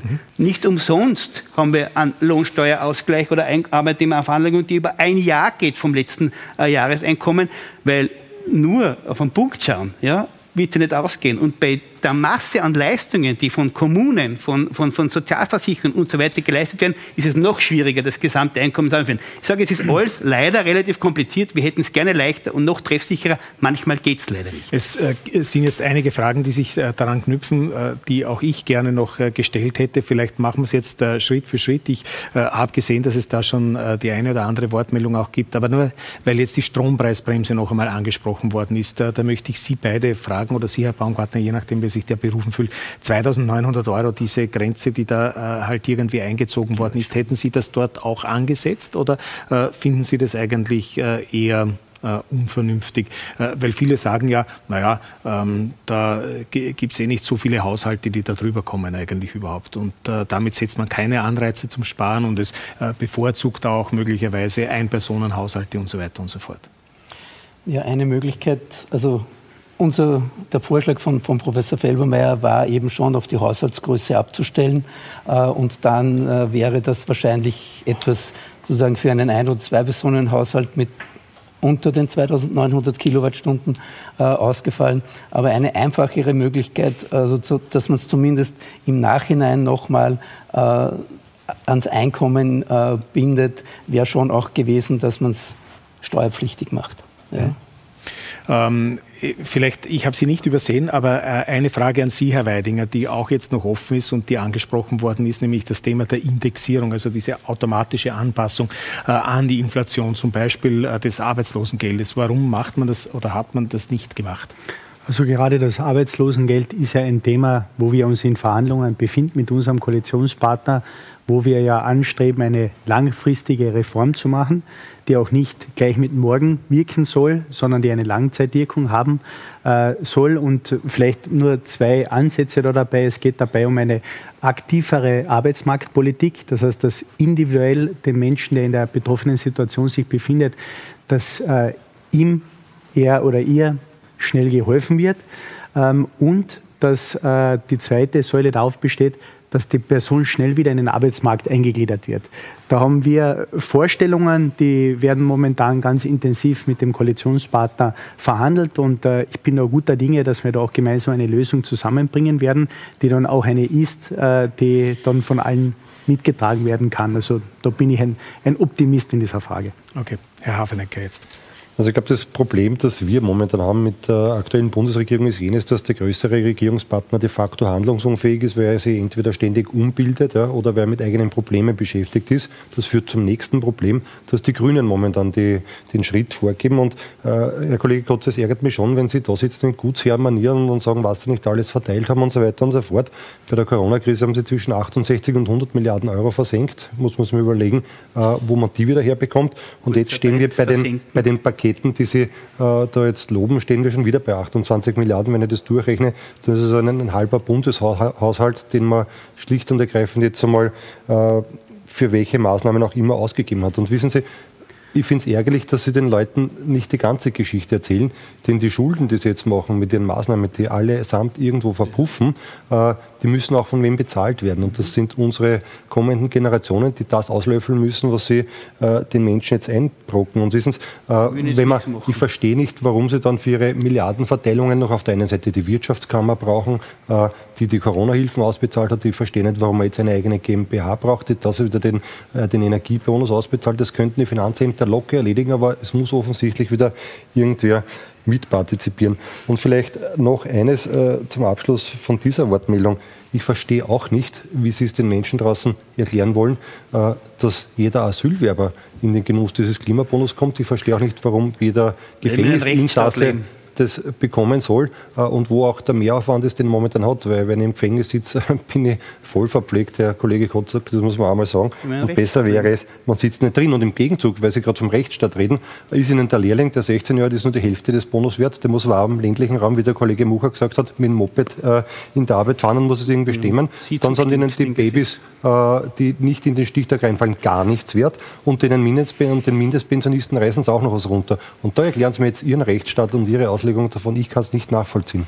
Frau Doppelbauer. Ich wollte mich zu einem ähnlichen Thema melden, aber ich würde es durchaus anders äh, ausführen. Ich glaube nämlich tatsächlich auch, dass diese zwei Seiten im Standard eigentlich ein Ausdruck der Verzweiflung sind äh, und nicht eines, ich habe es im Griff, weil nur weil man viel macht oder weil man viel Geld ausgibt, macht man es tatsächlich nicht besser. Äh, und ich habe jetzt gerade, ähm, es hat mich nicht sehr überrascht, aber wir haben offenbar zweieinhalb Mal so viel Geld in der Pandemie ausgegeben und haben das jetzt offenbar auch schon oder bringen es gerade auf den Weg äh, zur Inflationsbekämpfung. Zweieinhalb Mal so viel wie der europäische Durchschnitt. Jetzt wissen wir, dass unsere Unternehmen und, und, Österreich tatsächlich als Republik nicht viel besser durch die Krise gekommen ist. Und es ist auch nicht so, dass das alles über darüber erklärt werden kann, dass wir ein Tourismusland sind. Es wurde einfach unglaublich viel Geld ausgegeben und unglaublich ineffizient eingesetzt. Und ich möchte da auch äh, vor allem die Mitglieder der Bundesregierung darauf aufmerksam machen, wir haben nicht nur ein Versicherungsprinzip in Österreich, wir haben vor allem auch einen Generationenvertrag. Und auch auf den müssen wir uns wieder besinnen. Und wenn man sieht, wie viel Geld ineffizient ausgegeben wird, und wir haben die Berichte vom Rechnungshof äh, zur COFAG, ähm, äh, zur, zur, äh, der, der liegt uns allen vor. Wir haben ganz viele andere äh, Berichte über die Pandemiebekämpfung und wie effizient die Hilfen waren. Äh, dann muss ich ganz ehrlich sagen, wir setzen das Geld tatsächlich einfach falsch ein. Und noch einmal, es müssen sich alle Menschen darauf einstellen, dass die nächsten zwei Jahre nicht lustig werden. Das heißt tatsächlich, dass jeder von uns auch sparen muss und das heißt tatsächlich, dass man dort helfen muss, wo es einfach Geringverdiener gibt, wo man äh, äh korrekt eingreifen muss und helfen muss. Alles gut, aber man kann nicht mit der Gießkanne rumfahren und so tun, als gäbe es keinen Morgen. Und ähm, ich würde mir dieses Vollkasko-Prinzip, das Sie angesprochen haben, das ist tatsächlich meiner Meinung nach ein Problem der Bundesregierung im Augenblick und das kann man nicht mehr tun. Da muss man jetzt wirklich einfach einen Hebel vorschieben. Da lassen Sie mich nur ganz kurz vielleicht das Thema Effizienz oder das Stichwort der Effizienz aufgreifen und äh, das an die beiden Experten gewissermaßen weiterreichen. Wie effizient sind diese Maßnahmen? Sie haben es angesprochen, Frau Doppelbauer, im Hinblick auf die äh, Pandemie. Österreich hat da mit Abstand, glaube ich, am meisten Geld äh, ausgegeben. Ähm, wir neigen jetzt offensichtlich dazu, wieder sehr viel Geld auszugeben. Ist das gescheit? Ist es gut eingesetzt? Ich glaube, in vielen Bereichen waren es wichtige und notwendige Schritte. Ich glaube, was mir fehlt an dem Ganzen ist sozusagen die Finanzierung. Ja, und sozusagen es ist ganz klar, wer, diese, wer der Profiteur oder wer die Profiteure der Krise sind. Man kann sie benennen äh, und das sind Energiekonzerne, die profitieren äh, von steigenden Preisen. Es sind Vermögende, die durch diverse sozusagen Kanäle davon profitieren. Äh, das sind für uns äh, zwei Quellen, sozusagen, die man deutlich stärker heranziehen könnte zur, zur Finanzierung, zur langfristigen Finanzierung äh, eines Sozialstaats. Mhm. Wie sehen Sie das, Herr Baumgartner? Naja, bei der Finanzierung äh, muss man sich schon überlegen. Zum einen ist jetzt sozusagen auf europäischer Ebene die Diskussion, die Strompreise zu deckeln und auf der anderen Seite zu diskutieren eine Zufallsgewinnsteuer. Also beides wird es nicht gehen. Also Sie können das Feld einmal verteilen. Äh, und in Österreich ist die spezielle Situation, dass die wichtigsten und die größten Energieversorger eigentlich alle im öffentlichen Eigentum stehen und damit über die Ausschüttungen, äh, die zum, ja, zu 80, 75, 80 Prozent eben der öffentlichen Hand dem Bund, den Ländern äh, gehören oder auch den Kommunen. Da wäre sozusagen auch die Abführung der Gewinne über eine zusätzliche Ausschüttung, eine, ähm, sozusagen, die dann wieder den Kommunen bzw. der öffentlichen Hand zurückfließt, eine, eine, auch eine Möglichkeit. Mhm. Vielleicht noch ganz kurz auch zum Stichwort der Generationenvertrag, den Sie angesprochen haben. Jetzt ist es ja im Moment so, dass auf der einen Seite äh, die Inflation natürlich auch dem Finanzminister hilft, unter Anführungszeichen. Das heißt, es ist viel Geld äh, auch in, den, in, der, in, dem, in der Kasse des Finanzministers. Österreich äh, hat bei seinen Gläubigern einen ausgezeichneten abweichenden Ruf. Das heißt, das, äh, wir können uns auch günstig verschulden, aber das wird ja nicht immer so bleiben, wenn man sich anschaut. Die Zinsen äh, steigen jetzt innerhalb von drei äh, Monaten von 0 auf 1,25 Prozent und das wird so weitergehen. Damit werden aber auch die Kosten für neue Schulden teurer und höher. Was bedeutet das? Naja, äh, wie Sie es ansprechen, die Finanzierung sozusagen zukünftiger Anleihen, die der Staat an, an, äh, aufgeben muss, die sind natürlich dann teurer. Ja? Aber ich komme nochmal zurück zu dem Punkt von mir. Äh, es, man kann es ja auch gegenfinanzieren. Ja? Es muss ja nicht über, über die weitere Schuldenaufnahme sein. Ja? Und weil ich, nur mal, ich möchte nur ganz kurz einhaken zu, zu, diesem, zu dieser Alternative, dass man mit Sonderdividenden oder, oder einfachen Dividenden sozusagen eh einen Großteil abschöpft. Ja? Es ist von mir aus ein Großteil. Ja? Aber es sind Effizienzverluste. Wenn ich sage, es sind 75, 80 Prozent, dann verzichte ich als Staat auf 20 bis 25 Prozent. Und viele sozusagen private äh, Photovoltaik- äh, und, und, und, Windkraftanlagen, die würden dann komplett durch die Lappen gehen. Und auf solche Beträge würde dann ungern, sozusagen, auf die würde ungern verzichten, wenn es um die, um die nachhaltige Finanzierung eines Sozialstaats geht. Mhm. Ähm, vielen Dank einmal äh, an dieser Stelle. Wir schauen uns jetzt ganz konkret ähm, zwei Betroffene an, äh, die wir besucht haben. Betroffen von der äh, Teuerung sind wir ja alle, egal ob äh, es beim Tanken ist, im Supermarkt oder beim Heizen. Aber während die einen im härtesten Fall entscheiden müssen, ob sie essen oder heizen, geht es für andere nur darum, dass sie weniger Geld auf die Seite legen können. Das gilt für Privatpersonen ebenso wie für Wirtschaftstreibende. Wir haben eine Kaffeehausbetreiberin in Wien und eine junge Mutter vor die Kamera gebeten und uns unter Passanten auf der Straße umgehört.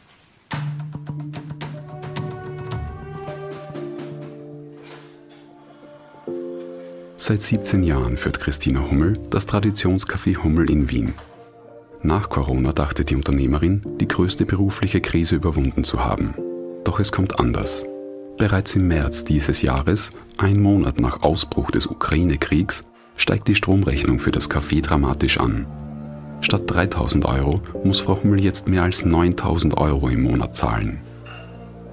Es erinnert mich halt äh, sehr an die Ungewissheit in der Corona-Krise. Das äh, dachten wir, dass wir das überstanden haben. Jetzt gehen wir alle wieder in den Krisenmodus und äh, es ist eine große Verunsicherung da, es ist eine Angst da, natürlich unternehmerisch gesehen, wie wird es weitergehen. Leider Gottes Schwierigkeiten beim Einschlafen, wenn Sie mich so fragen. Die Kaffeehausbesitzerin macht alles, um zu sparen. Seit Beginn des Monats hat das Café gekürzte Öffnungszeiten. Sie schaltet in der Nacht das Licht im Lokal komplett aus, bügelt die Geschirrtücher für die Küche nicht mehr. Trotzdem hat sie insgesamt 7000 Euro mehr Kosten im Monat. Und damit ist die 45-Jährige nicht alleine.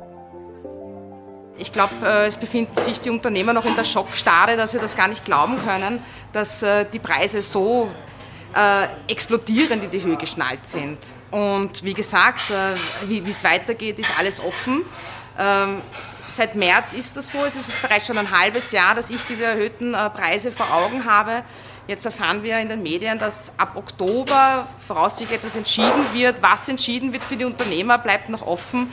In welcher Art und Weise wir da einen Schutzmantel bekommen und Rückendeckung bekommen äh, seitens der Regierung, ist äh, abhängig vielleicht äh, von Europaparlament, inwieweit auf Österreich weiter entscheiden, selbstständig entscheiden. Das steht alles noch in den Sternen und das macht das unternehmerische Leben leider Gottes momentan sehr, sehr schwierig. Die Unternehmerin Christina Hummel will auf jeden Fall so lange weitermachen, wie ihr Bankberater es zulässt. Einen nächsten Einsparungsschritt hat die Unternehmerin schon in petto. Sie würde den Restaurantbetrieb reduzieren, denn der ist einer der größten Energiefresser. Doch auch den meisten Privatpersonen machen die stark steigenden Energiepreise zu schaffen. Stefanie Hiller hat extra vorgesorgt, um bei der Endabrechnung nicht das böse Erwachen zu haben. Also wir haben uns bewusst schon dazu entschieden, dass wir im Vorfeld ähm, die Einstufung, also die Quartalszahlung, dass wir das erhöhen lassen und haben dann mit Wien Energie gesprochen und haben eben darum gebeten, dass wir um 100 Euro mehr zahlen monatlich, einfach in dem Bewusstsein, dass wir gesagt haben, dass die Nachzahlung nicht zu hoch ist. Die Nachzahlung für die kleine Familie macht dann trotzdem rund 600 Euro aus. Insgesamt sind es Mehrkosten von 1000 Euro. Viele Menschen in Österreich sind mit den explodierenden Lebenskosten überfordert. Also als Studentin ist es deutlich spürbar, besonders die Lebensmittel. Und es ist schon wahnsinnig belastend. Ich merke, es bleibt nicht mehr viel über. Also zum Sparen ist fast nichts mehr. Es ist Wahnsinn. Also jetzt, wenn es nützt auch nichts, den Energieanbieter zu wechseln, weil es überall dasselbe. Ich finde diese Hilfen ganz okay. Ja, so ganz habe ich es noch nicht durchschaut. Ja, aber die werden helfen. Und da muss man jetzt schauen, wie es weitergeht. Also ich gehe mal davon aus, dass es aber viele Menschen in unserem Land gibt, die das nicht so locker sehen wie ich. Und da habe ich nicht das Gefühl, dass man auf die genau hinschaut. Muss ich ehrlich sagen.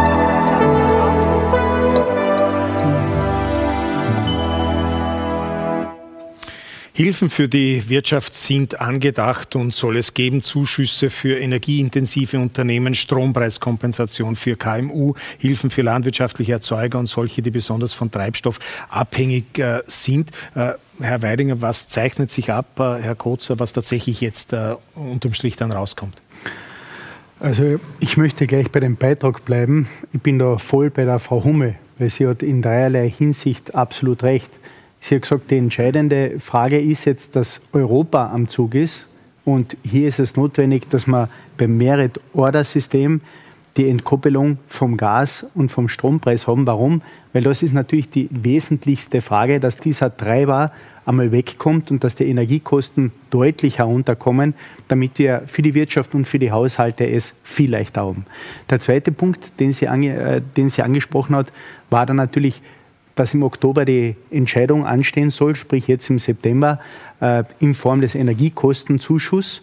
Hier wurden die Richtlinien ausgearbeitet, die genau den KMUs helfen. Und im Gegensatz zur Energiepreisbremse äh, sind hier nicht nur der Strom umfasst, sondern auch Strom, Gas und Treibstoffe, weil die Wirtschaft natürlich viel heterogener ist als ein Haushalt. Bei einem Haushalt kann man sagen, jeder Haushalt braucht Strom und hat einen gewissen Grundbedarf. Bei der Wirtschaft ist das anders. Der eine Betrieb braucht Gas, der andere braucht es nicht. Das heißt, hier wird in diesem, dieser Richtlinie das abgebildet und das wird diese Tage nach Brüssel geschickt zur Notifikation, dass wir dieses System umsetzen können und dass schnell dann Anträge gestellt werden können von Betrieben wie zum Beispiel von der Frau Hummel.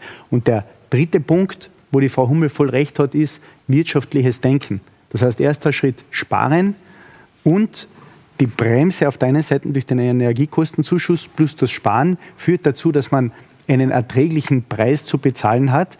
Und das muss natürlich darin münden, im nächsten Schritt, äh, dass wir die Betriebe dabei unterstützen, dass wir Schritt für Schritt hier eine maximale Energieunabhängigkeit zusammenbringen. Weil ich möchte es nochmal kurz zusammenfassen, solange wir uns in den Abhängigkeiten von Gas und Co. befinden, dass wir heuer noch haben werden und auch noch auf bestimmte Zeit haben werden, äh, müssen wir uns immer wieder mit Diktatoren oder mit anderen Regimen äh, engagieren oder mit verrückten Energiepreisen es zu tun haben. Wenn wir hier einen großen äh, Ausmaß an Unabhängigkeit schaffen, dann entziehen wir uns dieses Themas. Und abschließend noch, weil es vom, vom Kollegen Muhic angesprochen wurde, ähm, wir haben vor dem Sommer die Pendlerpauschale äh, beschlossen mit einer Erhöhung, Erhöhung von 50 Prozent im Ausmaß von 400 Millionen Euro. Mhm.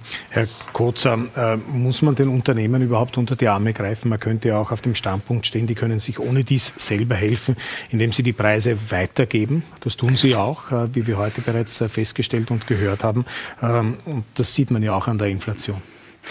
Naja, also gerade wenn Preise weitergegeben werden, belastet das natürlich die Haushalte noch einmal umso stärker. Ja, das ist äh, also vollkommen, vollkommen klar. Äh, also ich denke mal, da wirklich ein, ein, eine zentrale Herausforderung ist es tatsächlich die Klein- und Mittelbetriebe, ja, also die wirklich eine ganz wesentliche Stütze sind, äh, bestmöglich zu unterstützen. Auf der anderen Seite natürlich, und da muss man sich nichts vormachen, ja, gerade die Industrie ist auch über weite Strecken vom Gas natürlich abhängig. Ja. Und ich glaube, das, was wir uns natürlich nicht leisten können und nicht leisten dürfen, ist, dass das der Industriestandort Österreich auch äh, äh, gefährdet ist. Ja. Das ist vollkommen klar.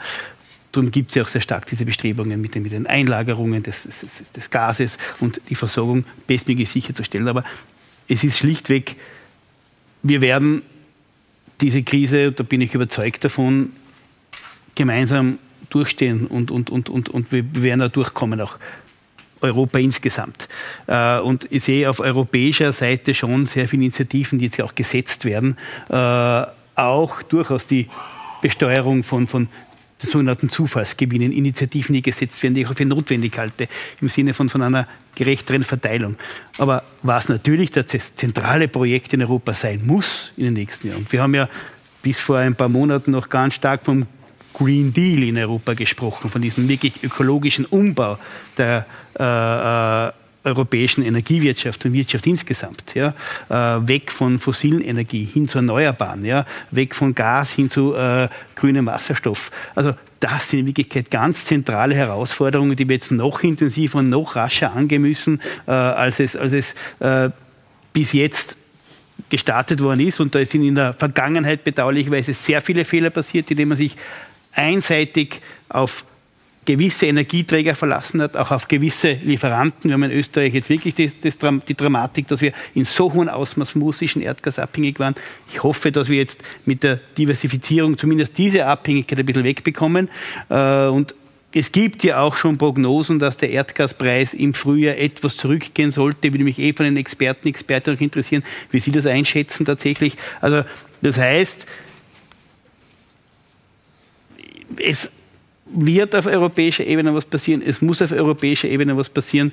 Äh, und natürlich, der Kollege Weiding hat es erwähnt, auch in Österreich machen wir, soweit äh, unsere, unsere Hausaufgaben notwendig ist und wenn noch mehr Unterstützung notwendig sein wird müssen, ja, weil das Ziel kann es auch nicht sein, dass die Arbeitslosigkeit steigt, dass wir in eine Rezession reinkommen, äh, werden wir natürlich auch wieder die Kurzarbeit hochfahren und diverse andere äh, Maßnahmen auch, um, um, um bestmöglich auch diese äh, Phase zu äh, durchtauchen. Und da mag ich schon ansagen, also es mag schon sein, dass in der Corona-Zeit etliche Mittel vielleicht nicht besonders effizient eingesetzt worden sind. Ja. Und wie gesagt, Fehler passieren, muss man überhaupt nicht darüber reden. Ja. Und wir waren auch erstmals mit einer derartigen Situation seit Jahrzehnten konfrontiert. Aber eins muss man auch sagen, ein guter Teil der Mittel waren Mittel, in die Kurzarbeit geflossen sind, in die Sicherung von Beschäftigung, in die Besicherung von Einkommen der betroffenen Menschen. Und da war jeder Cent richtig eingesetzt. Mhm. Äh, weil Sie den Herrn Baumgartner bzw. den Herrn Baumgartner und den Herrn Erdl angesprochen haben, jetzt auch was die Entwicklung der Gaspreise zum Beispiel betrifft, ähm, kann man das so optimistisch äh, sehen wie äh, Abgeordneter Kotzer oder sind Sie da skeptisch, auch was das betrifft, dass es hier tatsächlich vielleicht im ersten Quartal schon zu einer, ähm, zu einer Milderung kommt?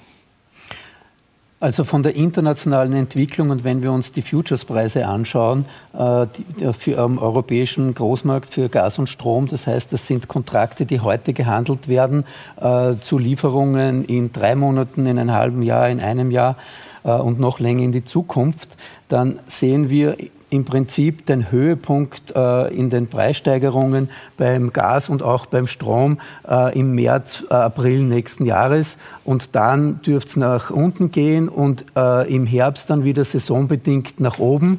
Aber wenn wir uns den Jahresdurchschnitt für 2023 aus dem ausrechnen, dann sind wir insgesamt auf einem höheren Preisniveau im nächsten Jahr als heuer.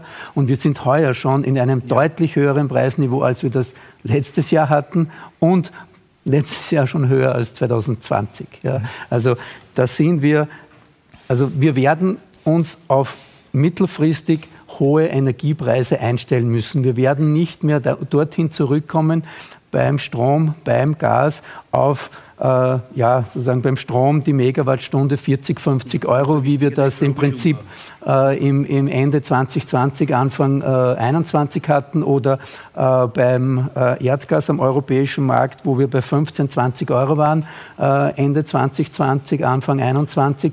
Dort werden wir ja, nicht mehr zurückkommen. Das ist sozusagen das ist vorbei ja. und wir werden uns auf ein deutlich höheres Niveau einstellen müssen. Und das heißt auch, dass wir mittelfristig die energieintensive Produktion in Österreich deutlich unter einen Wettbewerbsdruck kommt von also Ländern, wo es auch gut ausgebildete Arbeitskräfte gibt, aber deutlich günstigere Energie, insbesondere Gas. Und das ist zum Beispiel die USA oder auch Australien. Und das sind sozusagen, da wird es für die österreichische oder auch die europäische Industrie eine deutliche Konkurrenz geben und einen also so einen starken Einbußen in der Wettbewerbsfähigkeit. Mhm. Die Oppositionsabgeordneten haben sich erwartungsgemäß schon zu Wort gemeldet. Vielleicht lassen Sie mich aber, Herr Hertel, noch das Stichwort äh, Merit-Order-Prinzip äh, aufgreifen. Viele, auch wahrscheinlich unserer Zuschauerinnen und Zuschauer, können das schon gar nicht mehr hören, vor allem nicht die Forderung, es endlich abzuschaffen. Warum passiert es nicht, werden sich äh, viele fragen. Ist es überhaupt äh, erstrebenswert? Ist es überhaupt so einfach? Äh, da kann man ja auch äh, für und wieder immer wieder hören. Also ob es so einfach ist, ich, ich nehme an nicht, weil sonst wäre es schon längst passiert.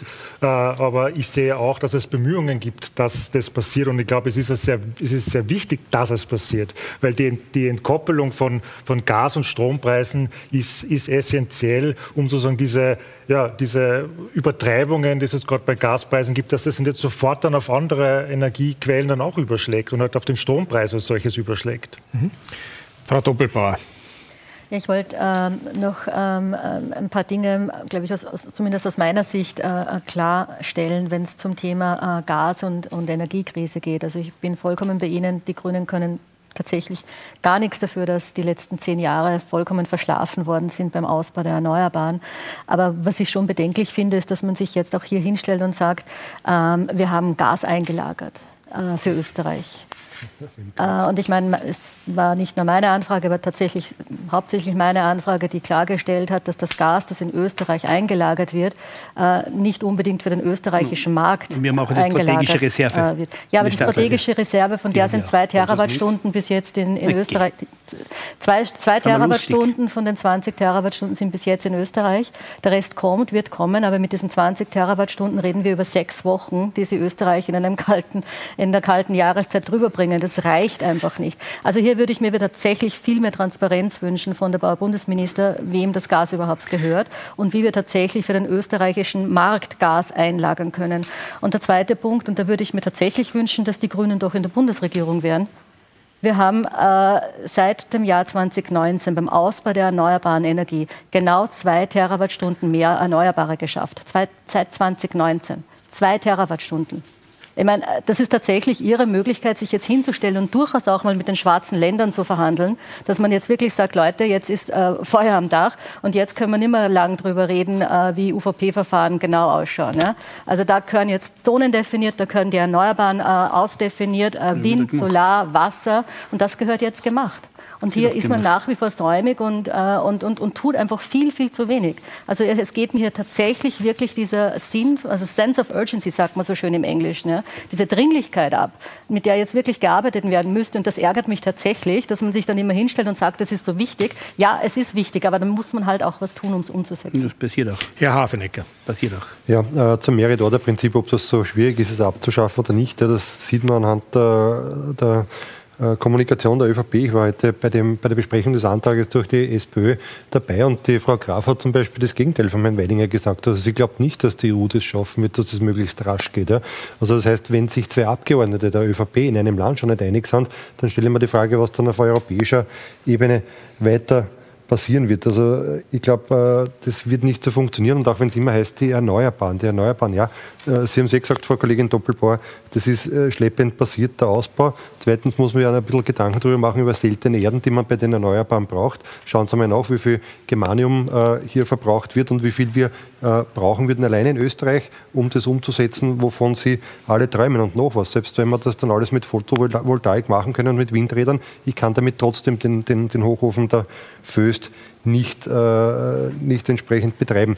Und wenn ich mir anschaue, was die beiden Experten vom WIFA und von der Arbeiterkammer jetzt gerade gesagt haben, dann müssen einem eigentlich die Haare zu Berge stehen. Und genau deswegen verstehe ich es nicht, dass die halbe Bundesregierung, inklusive der Bundespräsident, in so einer Woche, in so einer Zeit nichts Besseres zu tun haben, als nach Amerika in die USA zu chatten und dort an irgendwelchen Kongressen und sonstigen Veranstaltungen teilzunehmen. Die haben jetzt hier zu sein. Die Ministerin Gewessler, Klimaschutzministerin, die sehr gerne fliegt und sich Klimaanlagen kauft, die könnte auch da sein, tut sie aber aber nicht.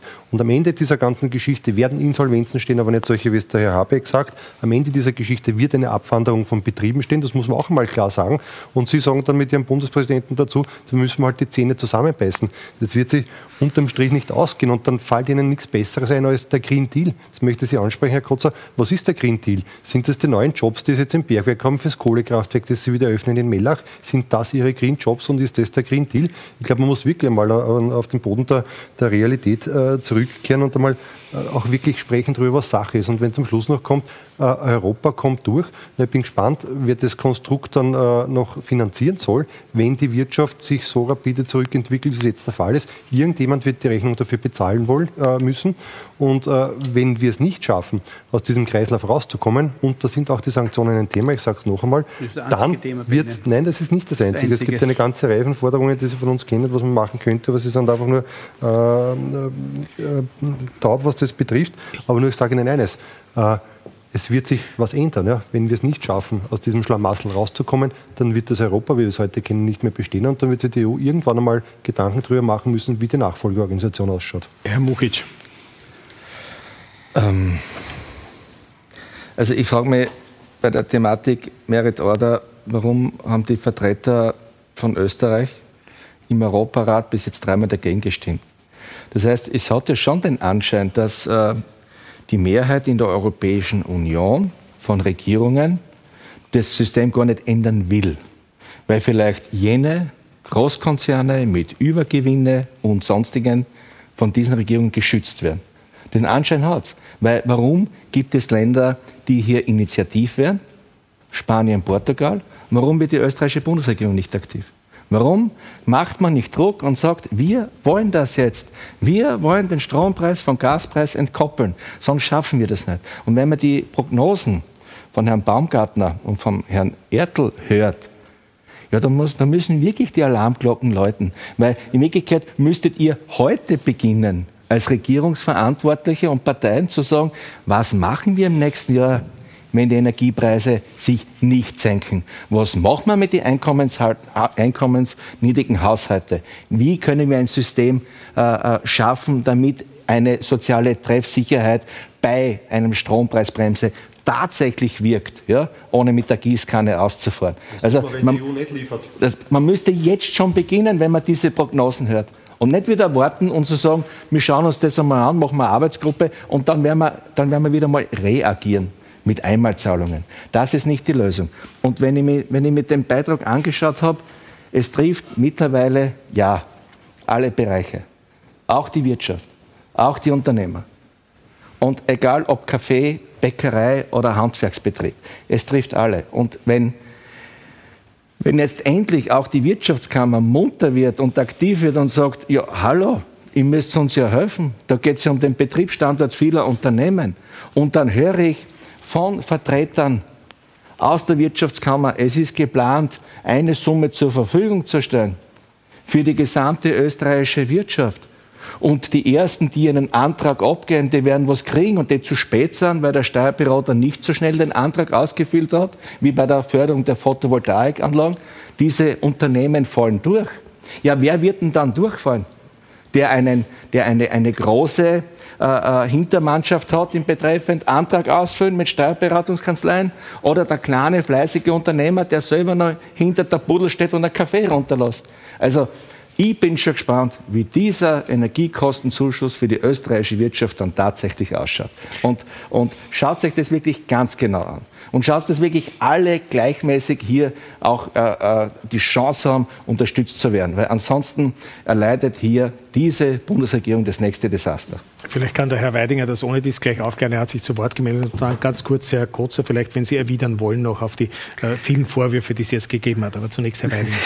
Ja, also das war jetzt ein Bündel an Problembeschreibungen ohne eine konstruktive Lösung mit anzubieten und äh, das halte ich einfach für zu wenig. Deswegen darf ich äh, ausführen, der Herr Bundeskanzler und die Bundesregierung setzen sich massiv ein in Europa, dass es zu der Entkoppelung von Gas und vom Strompreis kommt. Womit konkret? Wir haben, wir, wir haben, Wann, wir haben Wann, hier wo? eine klare Position. Warum? Weil wir haben es früher auch analysiert dass der wesentliche Punkt ist, dass wir die Energiekosten senken. Keiner hier in dieser Runde, auch nicht unsere Experten, werden uns sagen können, wie die Situation in einem Jahr aussehen wird. Weil wir haben so viele geopolitische Faktoren und andere Faktoren, die hineinspielen.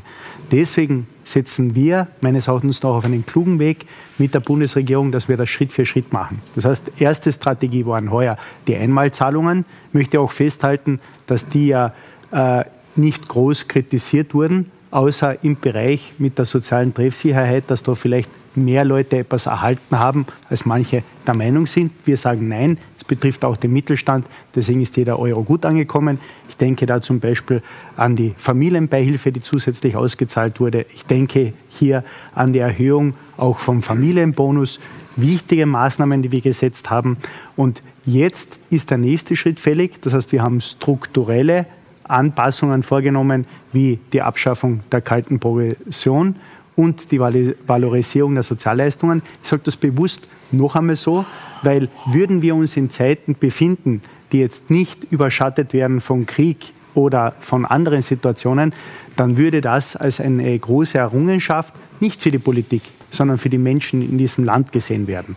Und daher ist es klug, dass wir hier Schritt für Schritt auf Sicht fahren das, was wir in Österreich machen können, das tun wir auch. Und wir sind auch immer bereit, Vorschläge von der Opposition, von Experten aufzunehmen, um hier die besten Lösungen zu erarbeiten. Und deswegen darf ich nochmal abschließend festhalten, dass wenn es um die äh, Auszahlung geht, jetzt für die kleinen und mittelständischen Unternehmungen, ist die Richtlinie extra so konzipiert, dass je kleiner der Betrieb, desto einfacher und unbürokratischer, je größer der Betrieb, desto höher der Bedarf an Nachweisen um in den Genuss der Unterstützung zu kommen. Okay. Ganz kurz, Herr Mukic. Ja, äh, es wird da so eine Art Sozialpolitik vorgekaukelt den Zuschauern, ja, weil Fakt ist, dieser Familienbonus, der ist nicht sozial gerecht, weil er eindeutig nur an die Einkommenshöhen gebunden ist. Niedrigbezieher, Niedrigeinkommen, alleinerziehende Mütter, Teilzeitbeschäftigte bekommen diesen Familienbonus nicht. Nicht, weil sie, weil sie nicht diese Steuerleistung abliefern können. Und das Gleiche ist mit der Pendlerpauschale. Ich möchte das auch richtig stellen. Je, je wenig jemand verdient, weil er halt Teilzeit arbeitet, weil er, weil er Kinderbetreuungsaufgaben hat, desto weniger bekommt er an Pendlerpauschale. Das heißt, die wohnen im gleichen Ort, von Buchschachen nach Wien, also Mittelburgenland nach Wien, und die Pendlerpauschale ist unterschiedlich. Weil die, Einkommen, weil die Pendlerpauschale in der Höhe vom Einkommen abhängig ist. Und dann, dann, dann geht es jetzt nicht her da und sagt sie in der Öffentlichkeit, wie sozialpolitisch das alles in Ordnung ist. Mhm. Kleine Korrektur aus Südburgenland, aber nur eine Kleinigkeit, Herr Kotzer. Ja, kommt drauf ja. also ich möchte auf ein paar Punkte schon noch kurz, kurz hinweisen, weil dieses, ja. Der eine Punkt ist, der Ausbau der Windkraft und der Photovoltaik ist wirklich in den letzten Jahren tatsächlich wieder angesprungen. nachdem jahrelang das ziemlich untergelegen ist. Das ist der eine Punkt. Und wie gesagt, so ewig sind wir Grünen noch nicht in der Regierung. Ja. Wir haben mit dem Klimaticket ganz, wir mit dem Klima, ja, das ist schon was.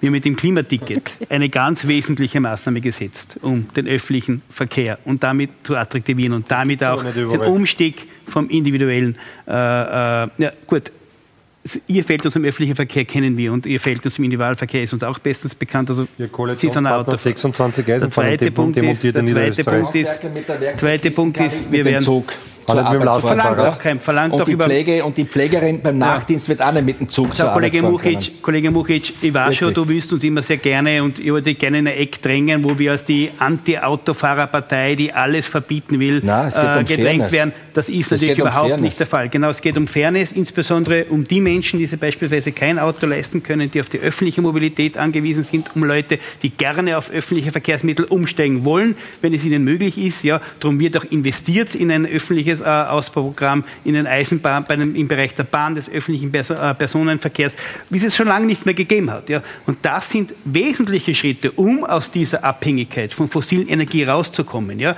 Und äh, ja, ich glaube, wir müssen uns alle Sorgen um Europa machen, um die Zukunft Europas. Aber die Zukunft Europas ist vor allem dann gefährdet, wenn Putin diesen Krieg gewinnt. Das muss man ganz klar sagen. Und darum ist es auch wichtig, ganz klar Position zu beziehen über die Sanktionen, über ein klares Bekenntnis, äh, dass dieser Krieg ein Verbrechen ist und es einen Schuldigen dafür ist, gibt. Und da gibt es keine Relativiererei, setzt euch zusammen, redet. Es gibt einen Schuldigen. Dieser Schuldige ist Wladimir Putin und Russland hat die Ukraine angegriffen.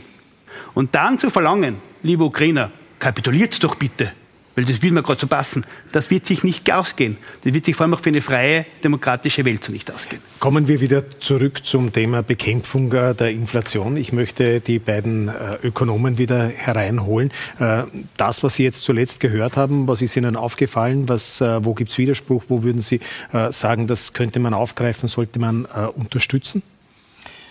Also ich denke, der wichtigste Punkt jetzt auf europäischer Ebene ist, dass man den Gaspreis sozusagen so weit nach unten bringt. Und das heißt jetzt nicht, dass sozusagen der, der, der, der Marktpreis sinkt, sondern die Kosten für die Energieerzeuger, also die direkt dann Gas an die Haushalte verteilen, beziehungsweise an die Stromerzeuger, die Gas zur Verstromung verwenden, dass die niedrige Einstandskosten haben für den Rohstoff Gas und damit sozusagen auch die Energie in Form von Gas für die äh, Weiterverwender in der Industrie, in den Haushalten günstiger wird und eben auch äh, in der Stromerzeugung günstiger wird.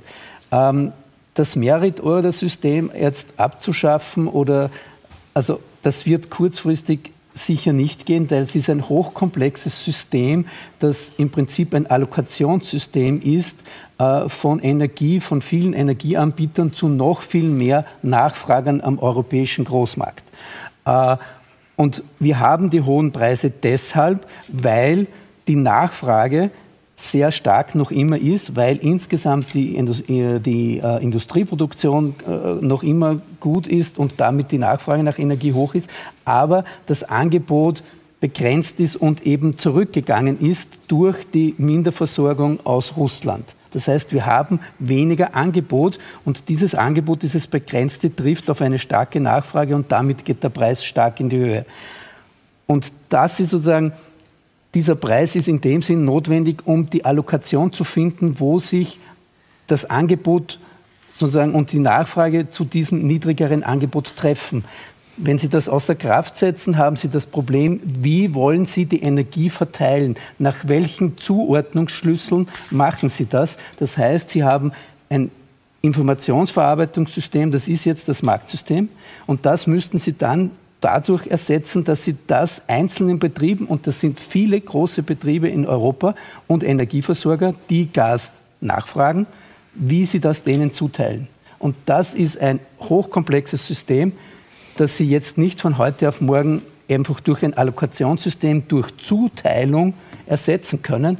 Und das Problem wird dabei sein, dass sie das auch nicht effizient zuordnen können, äh, wer es am dringendsten braucht. Und mhm. das macht das Marktsystem besser. Aber es ist sozusagen die Möglichkeit, über den Gaspreis, über sozusagen, dass der subventioniert wird für große Verbraucher, in der Energieerzeugung, in der Industrie, dass dadurch sozusagen die Kosten für diesen Rohstoff herunterkommen. Mhm. Aber das hat noch einen zweiten Aspekt dann, das ist natürlich teuer für die Staatskasse. Mhm. Okay.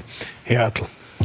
Ich würde nur gerne auf einen Aspekt äh, zurückkommen, den ich vorher schon erwähnt habe, nämlich die Mietpreisspirale. Ja. Es wäre ganz einfach, sozusagen hier anzusetzen, zu sagen, äh, Mieten werden nicht immer dann angepasst, wenn die Inflation 5% erreicht, äh, sondern sie kann einmal im Jahr erhöht werden und sie kann zu einem fixen oder zu einem maximalen Prozentsatz erhöht werden, zum Beispiel die Zielinflation äh, der EZB. Und damit ist, ist sogar ein Schluss, äh, weil das hat natürlich für viele, die zur Miete wohnen und es ist tendenziell die ärmere, äh, die einkommensärmere Hälfte der Bevölkerung, für die würde es äh, deutliche Entlastung geben, wenn es nicht um 16 Prozent erhöht wird äh, in solchen Zeiten. Ich habe noch ein anderes Thema, weil heute ja ganz aktuell die äh, Lohnverhandlungen begonnen haben mit den Metalliern. Da bleibe ich jetzt gleich einmal äh, bei den beiden äh, Experten. Wovon gehen Sie denn aus? beziehungsweise was würden Sie, ich weiß schon, Sie führen die Verhandlungen nicht und wollen sich da nicht einmischen, aber was würden Sie denn vorschlagen? Ja, ich halte es auch grundsätzlich für äh, nicht wirklich zielführend, wenn wir als äh, Wirtschaftsforscher äh, den Verhandlern jetzt irgendwie Vorgaben geben, wie sie die Lohnverhandlungen führen sollen und was da herauskommen soll. Ich denke, wir haben ein erprobtes Lohnverhandlungssystem, das über Jahrzehnte zu Verhandlungslösungen geführt hat, wo am Ende des Tages sich die Arbeitgeberseite und die Arbeitnehmerseite getroffen haben, äh, sozusagen einen Kompromiss zu finden, den beide mit dem beide Seiten leben können. Äh, ich denke, das wird auch in dieser Situation gelingen. Es wird extrem schwierig werden. Also die Positionen sind sehr weit auseinander. Aber ich denke, im Gesamt sozusagen Zusammenhang mit äh, Abfederung, Ab Ausgleich äh, der, der Inflation, aber auch mit äh, Möglichkeiten, Einmalzahlungen zu geben, auch mit dem sozusagen zu berücksichtigen, dass es im Prinzip schon auch Maßnahmen gibt, die nächstes Jahr mehr Netto vom Brutto ermöglichen, dass sozusagen dieses Gesamtpaket im Prinzip sozusagen zu, einer Lohn, äh, zu einem Lohnabschluss führen wird, mit dem beide Seiten leben können. Der Gewerkschafter Muchic, äh, dem brennt schon jetzt unter den Nägeln ja, natürlich. Also. Äh, mit 10 Prozent ist man heute hineingegangen, mehr als 10 Prozent äh, sogar. Jetzt haben wir gehört, Abdeckung der Inflation. Äh, da reden wir dann aber von dieser rollierenden äh, Inflation, nehme ich an, also vom Durchschnitt. ungefähr bei 6,5 Prozent wird es dort ungefähr hinauslaufen.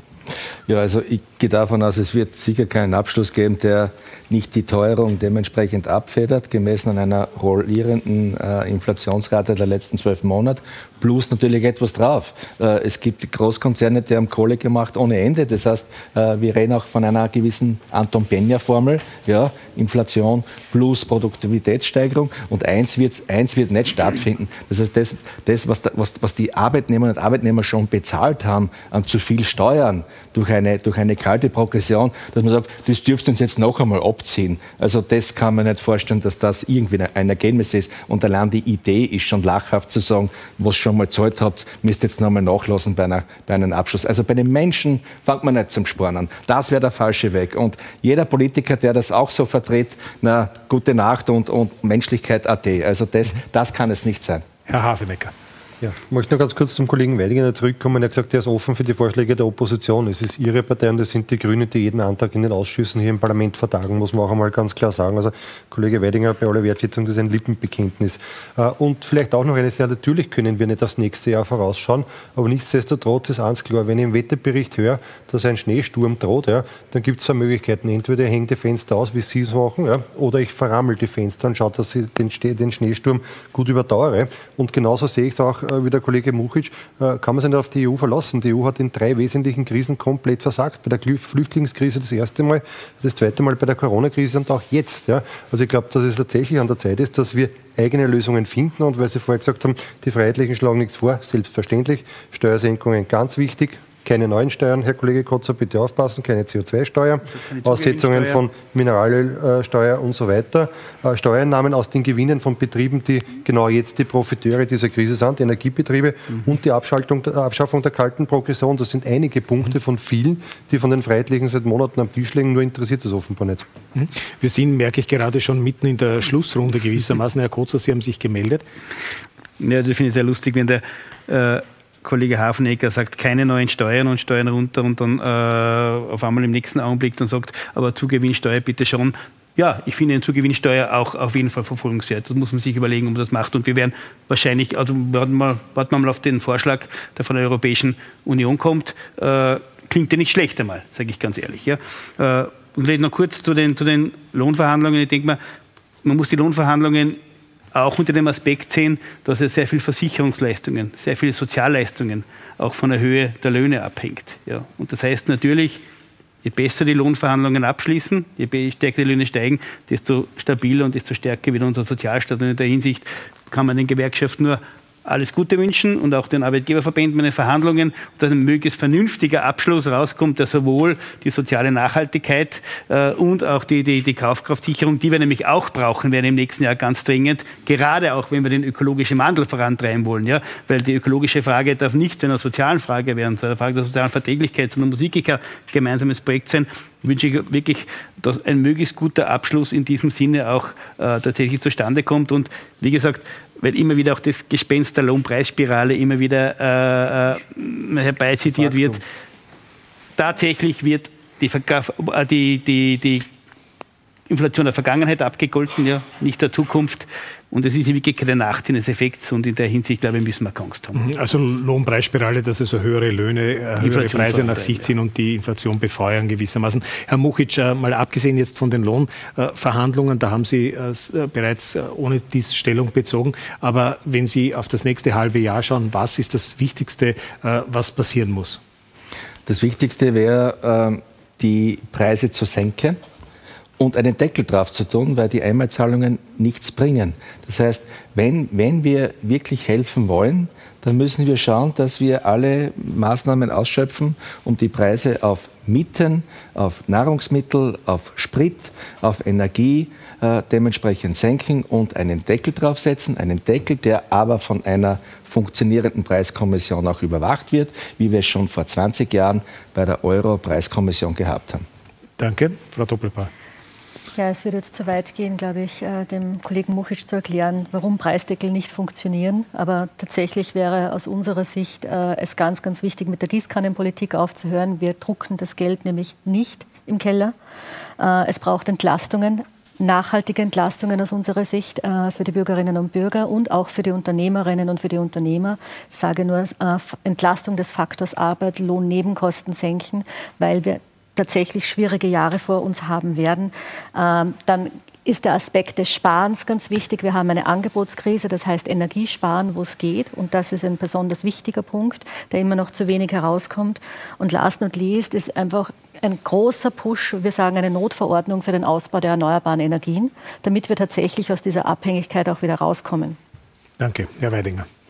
Also ganz klar, die Mitarbeiterprämie in der Höhe von 3000 Euro, die abgaben- und steuerfrei ist, ist ein wichtiger Punkt auch für die Kollektivvertragsverhandlungen. Das kann man dort auch mitdenken.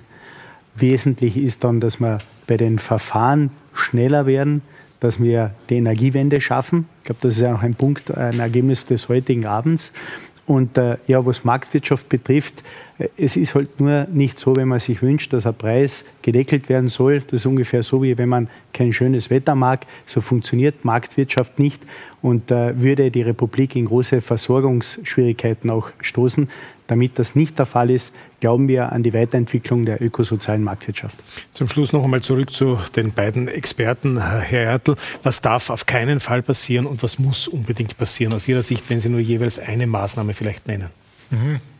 Ähm, also was auf keinen Fall passieren sollte, ist, was Sie angesprochen haben, nämlich das Lohnnebenkosten gesenkt. Und warum? Weil es bedeutet, dass äh, die Sozialstaatsbeiträge sinken. Ja? Das heißt, die Finanzierung des Sozialstaats wird untergraben. Und das gilt es auf jeden Fall zu verhindern. Und also, wenn man die Gewinnerinnen heranzieht und die so zur Finanzierung des Sozialstaats beitragen, dann glaube ich, ist das Wichtigste gewonnen, was man gewinnen kann. Und glaube, das. Mhm. Vielen Dank, Herr Baumgartner.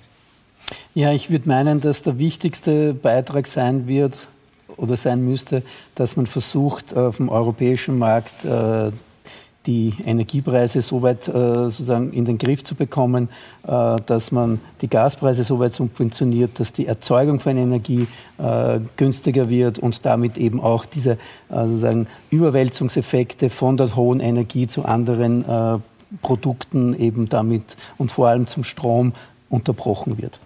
Dann sage ich erstens einmal ein herzliches Dankeschön an Sie beide, dass Sie uns zur Verfügung gestanden sind für die heutige Ausgabe von Politik am Ring. Ich bedanke mich bei Ihnen, Frau Abgeordnete, und meine Herren Abgeordneten für die lebhafte, aber angesichts des Themas, wie ich finde, trotzdem sehr äh, sachliche Diskussion. Meine Damen und Herren, Ihnen wie immer fürs Dabeisein und für Ihr Interesse. Und äh, das nächste Mal haben wir dann eine Jubiläumsausgabe von Politik am Ring, die 20. schon. Machen Sie es gut bis dahin und äh, alles Liebe.